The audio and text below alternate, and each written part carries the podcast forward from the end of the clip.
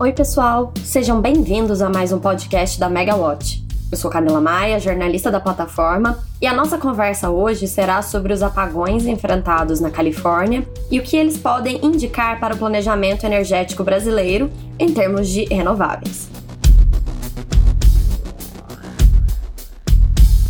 Para isso, a gente vai conversar com Alexandre Viana, que é sócio-diretor da Timos Energia. Mais uma vez, o nosso podcast foi gravado virtualmente à distância, já que ainda estamos em quarentena, e eu espero que vocês aproveitem a conversa.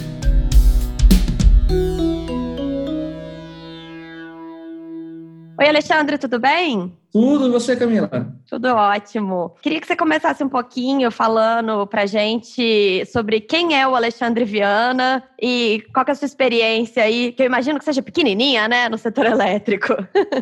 Bom, Camila, é um prazer falar contigo. Bom, eu tenho uma experiência de 20 anos no setor elétrico, né, dos quais 17 anos foi na CCE, no qual trabalhei ah, muitas áreas diferentes lá, mas Acho que eu fiquei conhecido mais para o público externo pela minha participação em leilões de energia, embora trabalhei com várias outras áreas. Também trabalhei como voluntário do governo americano durante um tempo para mercado de energia em países em desenvolvimento, na África, Sudeste Asiático. Depois eu fui para a SPIC, SPIC, responsável pela montagem da mesa de trading lá. Uma experiência muito bacana. E eu estou agora na Timos, neste, faz um ano e quatro meses que vim para Timos, para ser responsável pelo braço de consultorias, né? Então, eu conheço um pouquinho de setor elétrico, vivi algumas coisinhas aqui do que o Brasil passou nos últimos 20 anos aí.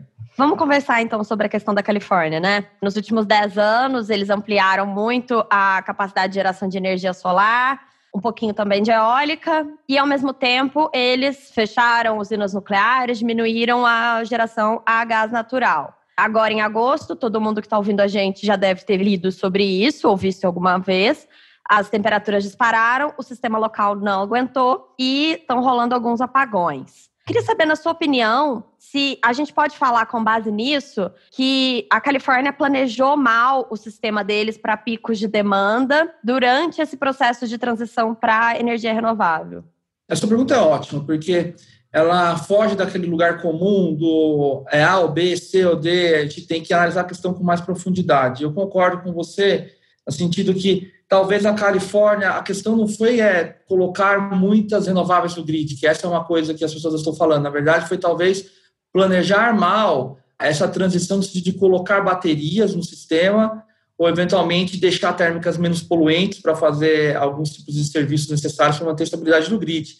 A Califórnia sempre contou com a importação de energia dos estados vizinhos. E como o grid nos Estados Unidos não é tão interligado como o brasileiro, e lá cada mercado é quase que independente um do outro, não é igual o nosso sistema interligado nacional, que é como se fosse um grande condomínio, onde você tem um flow muito rápido de energia né, do, sistema para o outro, lá você não, não tem isso. Então, o que a gente vê no caso da Califórnia, eu concordo com a sua afirmação, com a sua pergunta, no sentido de que eles foram não tão rápidos em colocar renováveis, mas também não foram prudentes em colocar baterias na quantidade correta ou de deixar algumas térmicas relevantes para o sistema para dar confiabilidade. Acho que esse foi o problema.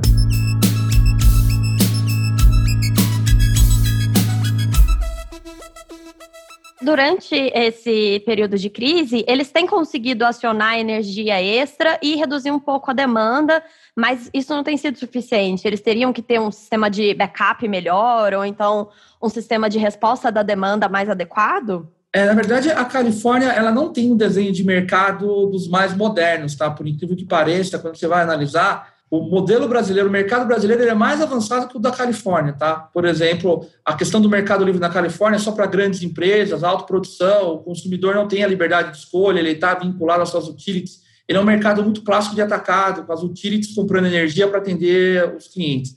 Então, por exemplo, resposta à demanda lá não é tão avançada quanto poderia ser. É, às vezes é surpreendente, no caso dos Estados Unidos, que geralmente é vanguardista em termos de mercado, mas a Califórnia não é nesse sentido. Ela não tem um sistema de resposta à demanda adequado.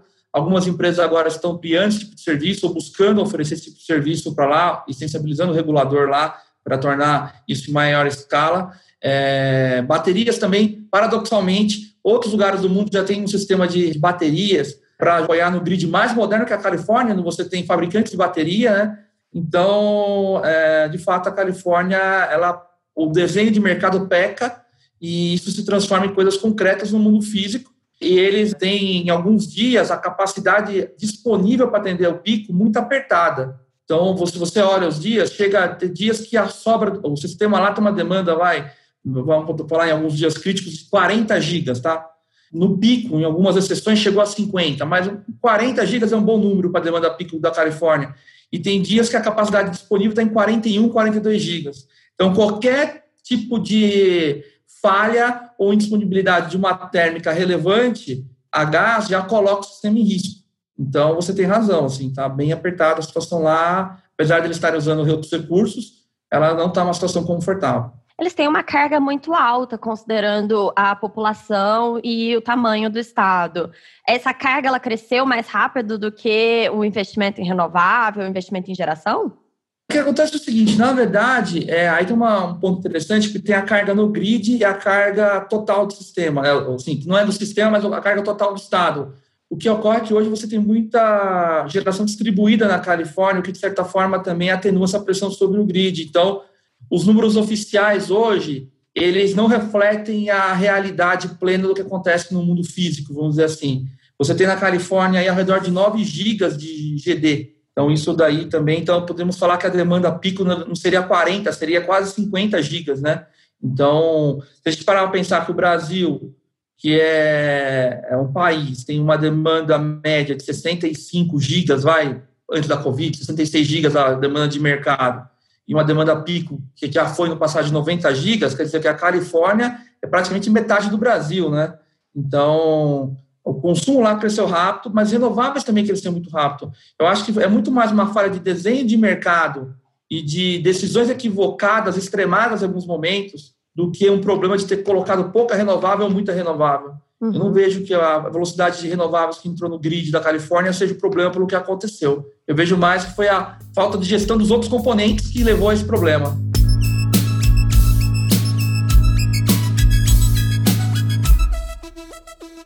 Como que o operador ali da Califórnia poderia lidar com aquela tal da curva do pato? Considerando esse aumento expressivo da carga. Eu adoro o termo da curva do pato. Ah, eu acho que é inevitável é, esse tipo de situação no sistema, né? É uma tendência não só da Califórnia, talvez foram pioneiros, mas mundial. Por questão econômica mesmo, e analisando só a energia elétrica e não os outros serviços do sistema, a solar é a grande vencedora da transição tecnológica, né? Então você vai ter uma grande inserção de solar em nível mundial. Em alguns países, talvez a eólica, por ter uma indústria mais consolidada, como o Brasil, talvez ainda seja é, um tamanho maior em utility scale, mas, assim, do modo geral, o solar é a tecnologia vencedora da transição em termos de ganhar mercado. Então, eu creio que a curva do pato veio para ficar, vai ficar cada vez mais, né? Então, o operador da Califórnia ele vai ter que cada vez mais confiar em instrumentos de mercado, como, por exemplo, resposta da demanda, e dar incentivos, sim, para baterias e, eventualmente, avaliar com cuidado se vai fazer o phase-out ou não de algumas térmicas relevantes do sistema. Eu acho que o ponto da Califórnia, o, o erro foi, novamente, não foi a questão de colocar mais solar ou eólica. Isso acho que não foi o problema, não é o problema. Na verdade, talvez foi não gerenciar bem situações que poderiam fugir do controle, do, por exemplo, falha de uma máquina, temperatura acima do esperado, não somente na Califórnia, mas nos estados vizinhos. Então, acho que a Califórnia dá uma lição. Operadores do sistema, operador de mercado, formulador de política, tem que considerar o cisne negro, né? Tem que considerar situações de extremo, porque por mais que a gente faça cálculos estatísticos e fale, ah, não, essa chance de ocorrer isso é muito pequena. Quando ela ocorre, a sociedade esquece de tudo que foi feito e fala, tá vendo, aconteceu isso. Então, eu acho que esse é o ponto que a gente tem que ter sempre em, em análise. No caso da Califórnia, eu acho que eles talvez não foram tão prudentes no resto, não na questão das renováveis, mas no resto. Uhum. Então, talvez um, algumas térmicas, baterias e resposta à demanda seriam as soluções para o caso da Califórnia. É, pois é, a gente sempre ouvia dizer que a energia mais cara era a falta de energia, né? Era o custo de déficit. É, então, isso faz com que as baterias fiquem competitivas no caso da Califórnia, ou talvez, considerando, porque o preço também lá teve alguns picos, né, agora por conta desses apagões. Essa afirmação, ela é uma afirmação que ela é bastante polêmica e ela divide opiniões e, e e eu brinco, eu sou palmeirense, né? Então é meio Palmeiras e Corinthians, aquela coisa, aquela relação é, não tão racional, né? Tem muitas pessoas que discordam dessa afirmação que a mais cara é, é o custo do déficit, né? É muito pior você ter déficit do que pagar o preço até, né? Em teoria econômica, eu falaria que até um centavo abaixo do custo do déficit faz sentido você ter a fonte ou comprar. Eu sou defensor que tudo na vida tem que ter portfólio, tem que ter equilíbrio. Então, assim, é, eu acho que também não faz sentido você ter um sistema tão robusto, tão robusto, tão robusto, que ele é tão caro que ele fica impagável ou, ou é muito oneroso para o consumidor. Então, você tem que ter um ponto de equilíbrio. Mas o fato concreto é que no Brasil, Estados Unidos, na Europa, é, na Austrália, a energia elétrica é sempre uma questão muito sensível, porque a sociedade não tem um substituto perfeito para a energia elétrica, e ele é essencial para a vida moderna. Então, faltou energia elétrica, as pessoas esquecem instantaneamente que, às vezes, aquela conta é, foi feita, que foi um sistema previsto, sim, para algumas situações de blackout ou de racionamento ou de menor oferta. Porque você, se você for prever um sistema à prova de tudo, ele fica caríssimo, né?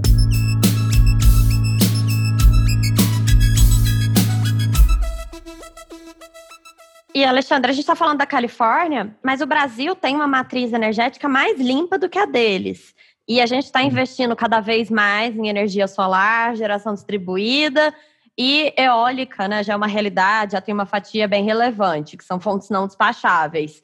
A gente corre o risco de enfrentar uma situação semelhante em algum momento? Eu não vejo isso acontecendo no Brasil no curto prazo, assim, até no médio prazo. Então, para até dar alguns números que você mencionou sobre a questão da capacidade instalada, né, da nossa ser mais limpa que a dele, se a gente pegar a capacidade instalada placa, né, a gente pode falar assim que da, do que está disponível na Califórnia, ao redor de 65% é renovável. Se a gente colocar GD, vai para mais ou menos 70%. O Brasil, a gente está falando de renováveis, considerando as hídricas de grande porte, algo em torno de 83, 84, depende de, de que estatísticas você pega, mas nessa ordem. Então, de fato, o Brasil tem uma matriz até mais limpa ou mais verde do que a da Califórnia, né? É, eu não vejo isso no Brasil pelo seguinte: a gente tem um sistema de transição muito mais robusto. A gente tem o legado das hidrelétricas, está usando uma frase do meu amigo Zucarato, né? As hidrelétricas deixam um legado para o sistema muito relevante. Então, as grandes hidrelétricas que foram construídas nos anos 70, 80 e até o começo dos 90, elas ajudam em muito, né? As que têm reservatório nesse processo de dar maior confiabilidade para o sistema e atender picos.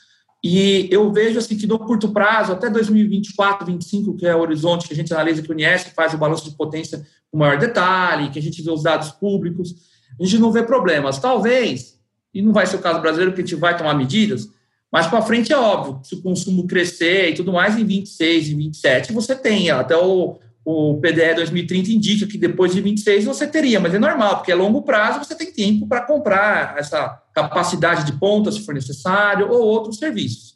Então, eu creio que o Brasil não deve enfrentar o problema. Acho que o ponto de atenção para o Brasil é, mais seria quando for fazer o phase-out, ou seja, desligar algumas térmicas, tomar alguns cuidados. Eventualmente, algumas, elas não são certamente competitivas em ponto de vista energético. Mas para questões elétricas, pode ser que faça sentido deixar assim algumas no sistema por mais um tempo, enquanto a transição energética é feita, até baterias serem competitivas. Eu até estava com um número aqui, por exemplo, na Austrália foi feito um banco de baterias, é, que é muito famoso, que é o de Hornsdale, ele foi feito com essa visão de dar capacidade para o sistema, porque tinha blackouts também na Austrália, em algumas regiões, né? E é um banco de 100 mega. Ele custou ao redor de 100 milhões de dólares. Então, estamos falando de 1 milhão de dólares. Isso foi em 2018 2019, então é um número, um número bom e atualizado.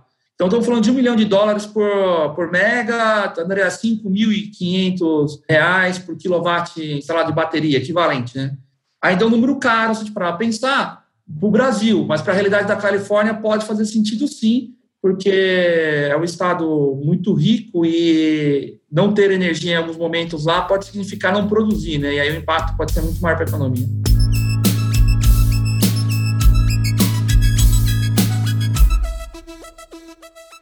Agora, essa situação justificaria aqui no Brasil a gente fazer uma contratação maior de termoelétricas na base?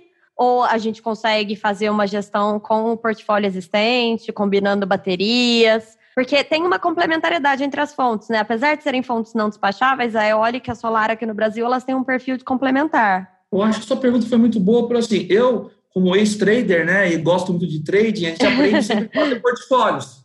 É uma coisa que eu gosto até hoje, sempre fico acompanhando aí o mercado, é você tem que fazer portfólio, né? É, e é justamente isso, você calcula risco, retorno, aí tem a teoria de Markowitz, de portfólio eficiente, uma série de coisas, mas é, você tem que fazer portfólio. A gente tem um portfólio muito interessante no Brasil, que pode ser bem explorado. Sobre a questão de térmica de base para dar confiabilidade, na verdade é assim, eu vejo que térmica na base pode ser importante? Pode.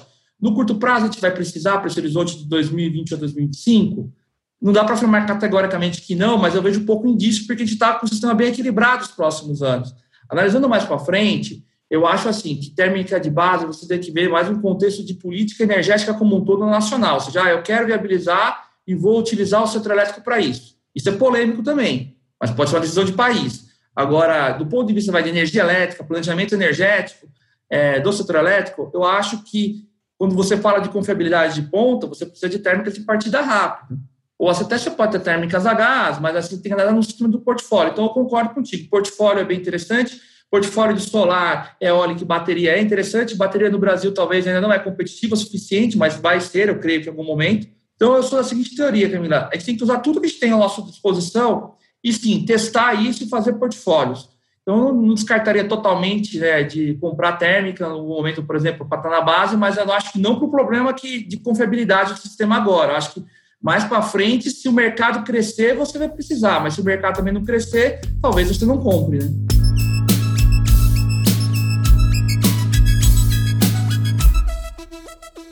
Voltando ali na curva do pato, aqui no Brasil a gente está cada vez com o crescimento da geração distribuída solar fotovoltaica, ele tem cada vez mais acelerado mesmo com a pandemia, eu estava vendo agora os dados aqui da ANEL, é, a gente já tem quase 3 GB e meio de GD solar. Isso foi o quê? Um GB e meio de acréscimo só nesse ano. A gente tem risco de ter esse mesmo problema da curva do pato aqui por conta desse crescimento acelerado? Sua pergunta é ótima porque isso tem muito a ver com o preço horário também, né? Que é outra coisa que vai entrar agora comercialmente falando ano que vem. Eu acho que demora um pouco para a gente ter esse problema de formar esse shape do pato aqui, mas já vai ter impacto, tá? Eu creio que um shape igual a curva do pato no Brasil, estamos falando aí que eu teria que reduzir talvez a minha demanda pico no verão, hoje ela está de 90 gigas às 3 da tarde, estamos falando que ela teria que cair para algo em torno talvez de 50, 60 gigas. Fazendo conta de cabeça que teria que fazer ela bonitinha para não dar um número errado, mas Estão falando aí que teria que ter um crescimento talvez de 10 vezes o número aí de. Então, para ter o formato bonitinho do pato, né? Aquele formato clássico que a gente vê. Então, eu acho que assim, vai ter impacto na curva, tá? O impacto ele vai acontecer. Não sei se vai ser igual ao do pato, eu acho que mais, não é tão provável, mas que vai ter um impacto, sim. E o preço horário vai dar um estímulo econômico no primeiro momento para a fonte solar, porque é o momento que o preço vai estar mais alto, onde ela vai estar gerando, né? E depois, com o tempo, conforme você vai colocando mais solar, ela vai ajudando a baixar o preço, aí o preço ficando um pouco mais fletado. É até interessante isso. Nos próximos quatro ou cinco anos, o preço horário tende sim a ser mais alto algumas horas, mas depois, a longo prazo, pode ser que ele caminhe para uma curva não tão, assim, não tão volátil ou tão vari, não variando tantas horas, porque você colocou bastante solar no sistema. E sobre os números de GD, é impressionante. Eu também, outro dia, eu pedi para um analista fazer uma coleta de dados aqui, e aí, quando eu vi que era 3,4 GB, eu falei, ah, mas não era 2 alguma coisa? Porque eu tinha um número na cabeça gravado, já estava 3 GB e meio quase.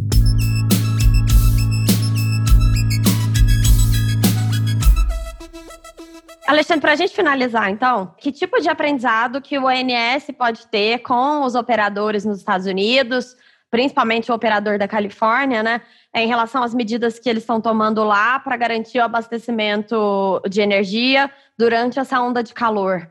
Olha, eu vou fazer um comentário que pode parecer chapa branca, mas não é, tá? Eu, vou fazer uma brincadeira, uma provocação nacionalista. Eu acho que, nesse caso, a Califórnia tem mais a aprender com o Brasil em termos de operação do sistema do que a gente com ele. Pegando, assim, lições, né? Sempre gente aprende com as pessoas coisas, é para não repetir. Eu acho que a questão do phase-out, eu acho que é bem relevante, porque assim, a gente tem um portfólio bem interessante no Brasil. A gente tem uma matriz mais verde do que a da Califórnia, tem hidrelétrica, tem é, eólica com solar que tem um perfil interessante, temos térmicas, sim, mas não é uma quantidade que eu acho adequada para o sistema brasileiro, eu acho que não é demais. Né? Você está falando de um percentual inferior a 20% da matriz que é de termoelétricas fósseis. Então, eu acho que a lição que a gente pode aprender é que, conforme a carga for crescendo, que a gente espera que ela volte a crescer, que o Brasil volte a crescer, a economia volte a crescer, que a gente seja prudente no momento da transição. Eu acho que essa é a lição que a gente pode pegar porque eletricamente algumas térmicas eu acho que elas vão ser relevantes no futuro. Então, talvez você não sair desligando simplesmente, ah, porque agora tem vou desligar. Talvez você considerar os recursos de forma adequada é interessante. E eu acho que o Brasil tem uma vantagem que o sistema de transmissão nosso é bem robusto. Lógico, está melhorando. Mas a principal lição é, durante essa fase de transição, é não ficar acanhado de colocar renovável porque vai acontecer o que aconteceu lá. Não é esse o problema. É, é simplesmente fazer o agenciamento correto das térmicas que existem, da transmissão e, eventualmente, de inserção de bateria. Eu acho que essa é seria, vamos dizer, a visão para o Brasil. E aí seria para um horizonte mais além do que 24, tá? Eu acho que o cuidado é não deixar que os projetos sejam descomissionados, mas, de, mas até 24, 25 o Brasil não teria problemas na minha forma. Essa é a minha forma que eu enxergo.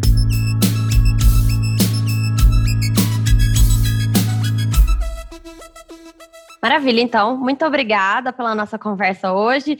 E eu espero que da próxima vez que você participar do nosso MegaCast, a gente possa se encontrar pessoalmente, todo mundo com vacina, sem pandemia. Será ótimo. Tomar um café, te toma um café. Sem máscara, né? Sem se preocupar com isso. Espero que essa vacina venha nos próximos dois ou três meses. Mas se não vier, a gente fala com outro assunto interessante. Quando vocês convidarem, ser um prazer falar com vocês novamente. Claro. É, se não vier, a gente continua conversando virtualmente. É, dá um jeito. Obrigada. Eu que agradeço. Um abraço.